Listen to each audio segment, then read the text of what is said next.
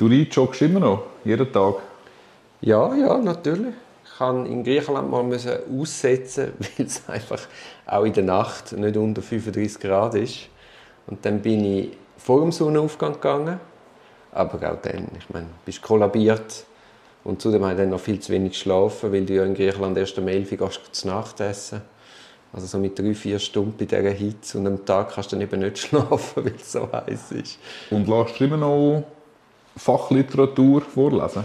Ja, explizit nur Fachliteratur, weil Siri, also ich mache so, ich habe einen, einen, einen Ordner, wo ich Dateien reinknallen kann. Also es braucht ein Buch, das auch digital verfügbar ist und dann kannst du das markieren und von Siri vorlesen lassen. Das funktioniert alles super, kannst auch Geschwindigkeit einstellen. Eigentlich wäre es auch sinnvoll, man könnte sich Akten vorlesen lassen oder auch Plädoyers und so. Aber dann hast du einfach das Problem, dass das Cloud-basiert ist und dann bist du ein bisschen heikel mit dem Anwaltsgeheimnis. Ja, ja, das ist das Gleiche wie mit DeepL ähm, Sachen übersetzen lassen. Ja, ja. Und so, das ist, da gibt es einfach noch keine wirklich gute Lösungen für Berufsgeheimnisträger. Das ist noch so ein, ein Legal Tech Lehrfeld, das man da hat. Da müssen wir allenfalls ein bisschen mehr machen Oder was hast du als nächstes? Was hast du als nächstes auf dem Plan, um da vorlesen Der Nikli hat ein neues Buch draussen. Okay. BT, Strafrecht. Okay. Nein, ich weiß nicht, ob sich das eignet zum Vorlesen lassen, weil er auch mit Tafeln schafft. Ja. Ich, ich nehme es nächstes Mal mit, können ja, ist gut, mal, ja. ja. Also gut. Das sind seine Vorlesungsnotizen, die er jetzt zu einem Buch verdichtet hat. Und ich habe selber ja nie Vorlesungen bei ihm gehabt. Aber jemand, der das gemacht hat, hat mir gesagt, das hat recht starke Vorlesungen und eben auch ein bisschen tafelbasiert. Und jetzt haben wir das einmal gekauft. Also gut. Ah, digital hast du gekauft? Nein, nein, ich habe es als Buch. Okay. Und dann könntest du das einscannen und OCR Texterkennung und nachher kannst du mit Siri vorlesen? Ja, zum Beispiel. Ah, ja. lässig. Aber das Problem ist eben, wenn es mit Tafeln ist, was willst du vorlesen? Ja, ja. Dann schafft es ja auch mit dem Visuellen. Ja.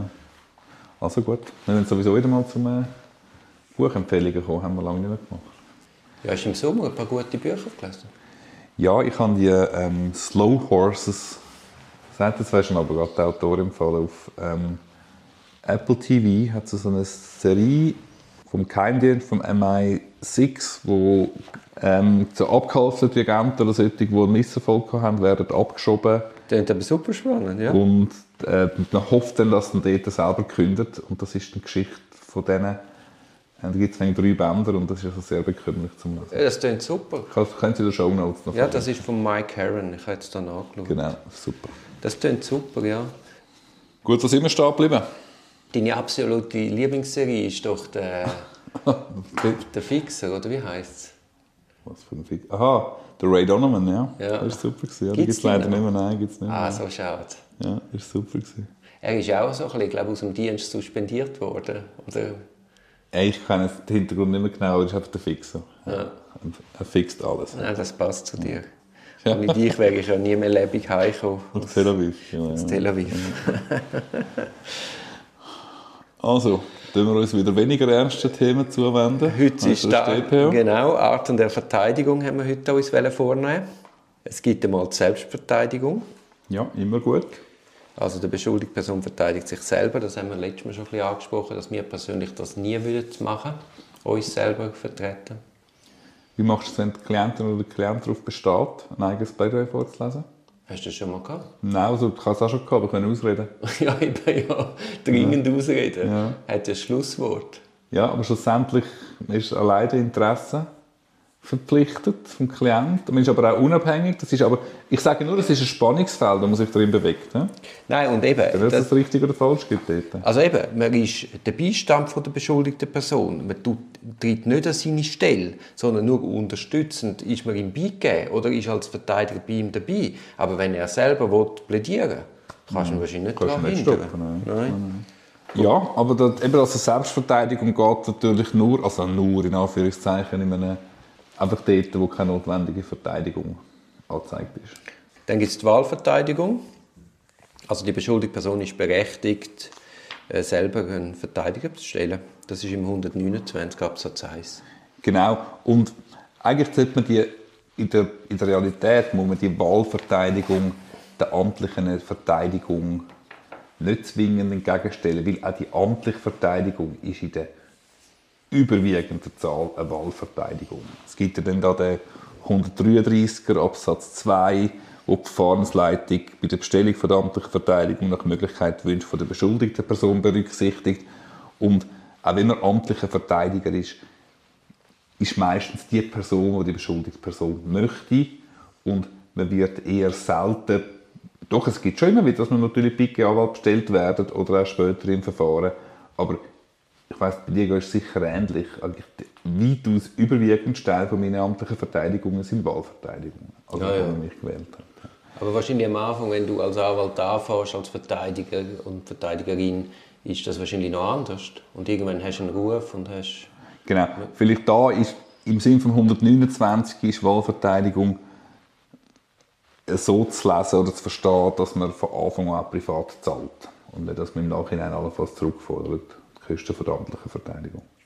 Ja, eben Wahlverteidigung. Äh, ja, Entschuldigung, ja, also eben, wie, wie bestellt man einen Wahlverteidiger? Entweder hat er eine schriftliche Vollmacht oder man erklärt es zu Protokoll. genau. Und es gilt dann das Auftragsverhältnis gemäß 394 OR Genau. zwischen dem Verteidiger und äh, der beschuldigten Genau, Person. ja. Gut, dann hast du schon angesprochen, dann gibt es die amtliche Verteidigung. Das ist äh, bei Mittellosigkeit kein Bagatellfall und die Schwierigkeit in tatsächlicher und rechtlicher Hinsicht. Ich bin der Meinung, das ist falsch, was du jetzt gesagt hast. Okay, jetzt wird es spannend. Ja.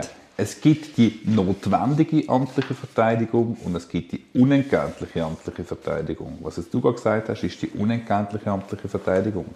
Wenn man bei einer notwendigen Verteidigung keine Wahlverteidigung bestellt, muss man einen amtlichen Verteidiger haben. Einverstanden?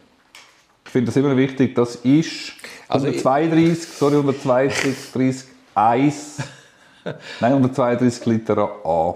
Eben, das ist der große Unterschied. Äh, Artikel 132 Absatz 1 Lit B ist der Fall, den ich gesagt Genau. habe. Das ist fakultative Verteidigung. Bei diesen genannten Voraussetzungen kommst du Verteidigung, Verteidigerin oder einen Verteidiger über.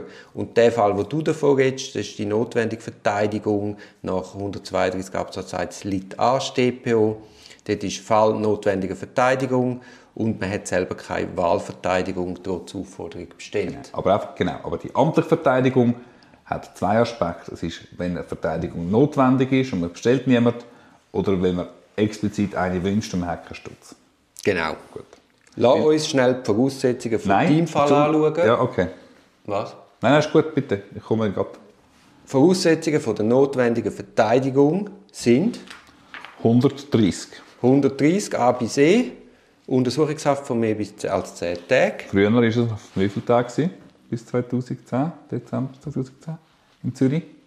Fünf Tage. Fünf Tage, genau. Ja. Nur einfach so als... Dann haben wir, wenn eine drohende Freiheitsstrafe von mehr als einem Jahr ist, Oder oder freiheitsentziehende Maßnahme oder Landesverweisung. Frage dazu. Äh, wie, was ist, wenn eine Freiheitsstrafe von mehr als einem Jahr droht? Was ist die Perspektive? Äh, wie prüft man das? Man tut un unbedingt immer beiziehen, ob ein Widerruf droht. Das muss man dort dazu erzählen. Also das darf man nicht vergessen zu prüfen. Ich habe es nicht so gern, da der 130er B. Wieso? Wenn man selber das beantragt. Ah, ja, ja, das ist natürlich ein Oder? trojanisches Pferd. Wenn man sagt ja, natürlich, es sei ein völliger Pipifax-Fall, Ja, ja. ist das ja gar nicht, das ist ja höchstens eine Übertretung oder so, nach wo man argumentieren, trotz eines Jahr. Oder? Dann körperlich-geistige Beeinträchtigung. Mhm. Dann, wenn der Steher vor Gericht auftritt. Ja. Und die abkürzten Verfahren. Genau. Ich mache es oft so bei den, bei den Anträgen für notwendige Amtliche, sage ich, ähm, ähm, ich ersuche eine Bestellung als amtlicher Verteidiger, da die Voraussetzungen für die notwendigen amtlichen Verteidigung fraglos gegeben sind, ohne dass ich auf irgendetwas referenziere und das klappt eigentlich meistens. Wenn fährt die notwendige Verteidigung an? Das bist ja wieder mal in Anwaltsprüfung da, he? Mhm. Du kannst das gerne selber beantworten. Ja, in dem Moment, wo einer von diesen Gründen A bis E erkennbar ist, dann muss man bestellen. Im Zweifel muss man bestellen. Das ist der 131 Absatz 1. ja, aber, es kommt, aber im zwei, Unverzüglich eine Verteidigung bestellt wird. aber im zwei ist es dann so, ist die Verteidigung nach der ersten Einvernahme durch die Staatsanwaltschaft. Jedenfalls aber vor Eröffnung der Untersuchung sicherzustellen. Also es ist so komisch formuliert, ich komme Ja, ja, noch nicht das, genau das, raus. das mit ist wieder mal in sich nicht schlüssig und nicht verständlich. Nein, aber es gibt dort, glaube schon aktuelle Bundesgerichtsentscheide, die das recht deutlich sagen, dass man so früh wie möglich Und die Kantonspolizei Nein, macht das recht gut. ab, aber schau den Absatz 3. Das sind dann die Folgen, wenn man äh, verspätet bestellt. Genau, ja. Mhm. Oder? Das ist nicht verwertbar. Also dann kann man relativ Ich will nur sagen, das ist glaube ich, auch stoisch bleiben. das sind auch die Weisungen bei der Kantonspolizei. Das merkt man jetzt bei der Pike-Verteidigung, also wenn man Pike hat. Ähm, Im Zweifel dann sie einen Pike-Anwalt bestellen. Im Kanton Zürich. Im Kanton Zürich. Ja. Das ist, hat sich meiner Meinung nach positiv verbessert. Gut. Dann lass uns reden über die amtliche Verteidigung nach 132. Ja, eben. Also, was willst du jetzt reden? Sorry, jetzt bin ich ein bisschen nerdy, aber das ist mir irgendwie richtig. Willst du jetzt über die notwendige amtliche Verteidigung reden oder willst du über die unentgeltliche amtliche Verteidigung reden? Also über die notwendige Verteidigung haben wir jetzt gerade Voraussetzungen besprochen. Nein. Wenn es eine notwendige Verteidigung ist, dann wird man gefragt, hey, hast du einen Wahlverteidiger um Himmels Willen? Du musst verteidigt werden. Ja, genau. Und wenn man keinen hat, wird einem ein notwendiger amtlicher Verteidiger bestellt. Genau. Und dort möchte ich kurz etwas einwerfen. Das begreifen ganz viele Staatsanwältinnen und Staatsanwälte nicht. In Zürich mehr als in anderen Kantonen. Was verstehen Sie es mehr in ja, Zürich oder nein, weniger? Hat ein Millionär kann er notwendige Ja, ja, logisch. amtliche Ja, ja, Verteidigung logisch. Ja, sicher. beantragen. Es kommt überhaupt nicht darauf an, wie viel Geld man hat. Genau. Und es macht ja aus unserer Perspektive durchaus Sinn, dass wir auf die notwendige Verteidigung bestehen, wenn wir nicht genau wissen, aus welchen Quellen das Geld kommt. Voilà. Genau. Ja. Weil sonst sind wir auf einmal auch noch in Geldwäscherei-Problemen. Richtig, genau.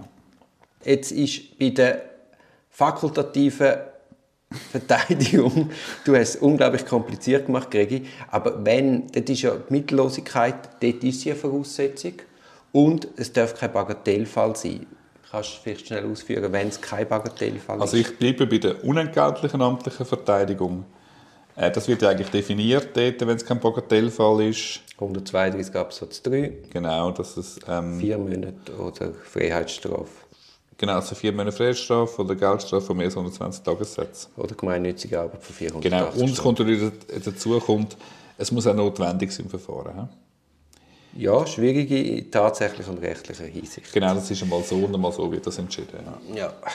Wobei wir eben eigentlich ja schon im früheren Podcast gesagt haben, wenn du selber Gegenstand, Objekt von einem Strafverfahren bist, also wenn du das selber musst machen bist du eben sehr schnell Objekt und nicht mehr Subjekt. Kann man das so sagen, Gregi? Kann man so sagen, ja.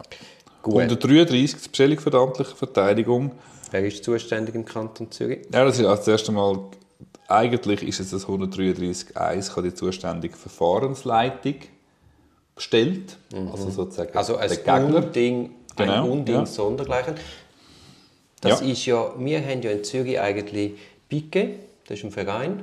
Mhm. Und dort haben immer fünf Anwälte gleichzeitig Pike und da wird zufällig, wird dann, das Telefon läutet dann bei einem von diesen fünf und dann nimmt ab. Mhm. Jetzt ist ja so, dass die Staatsanwaltschaft mitunter darauf besteht, dass sie wissen, wer Pike hat. Und dann gibt es Staatsanwälte, die nicht aufs Pike-Telefon anrufen, sondern sich dann halt einen von diesen fünf auswählen Genau. ein Unding sondergleichen, dass der Staatsanwalt seinen Gegner kann auswählen kann. Ja, einverstanden. Es gibt, kann durchaus Sinn machen, dass man zum Beispiel dass das Geschlecht kann eine Rolle spielen Dann kann man es sagen, aber dann, muss nicht, aber dann muss nicht der Staatsanwalt auswählen, der das Verfahren Richtig, führt. richtig, bin ich der Meinung. Dann kann ein Büro für amtliche Mandate anrufen und sagen, ich brauche zwingend eine Frau, ich brauche zwingend einen Mann, ich brauche zwingend jemanden mit 27 Jahren Berufserfahrung.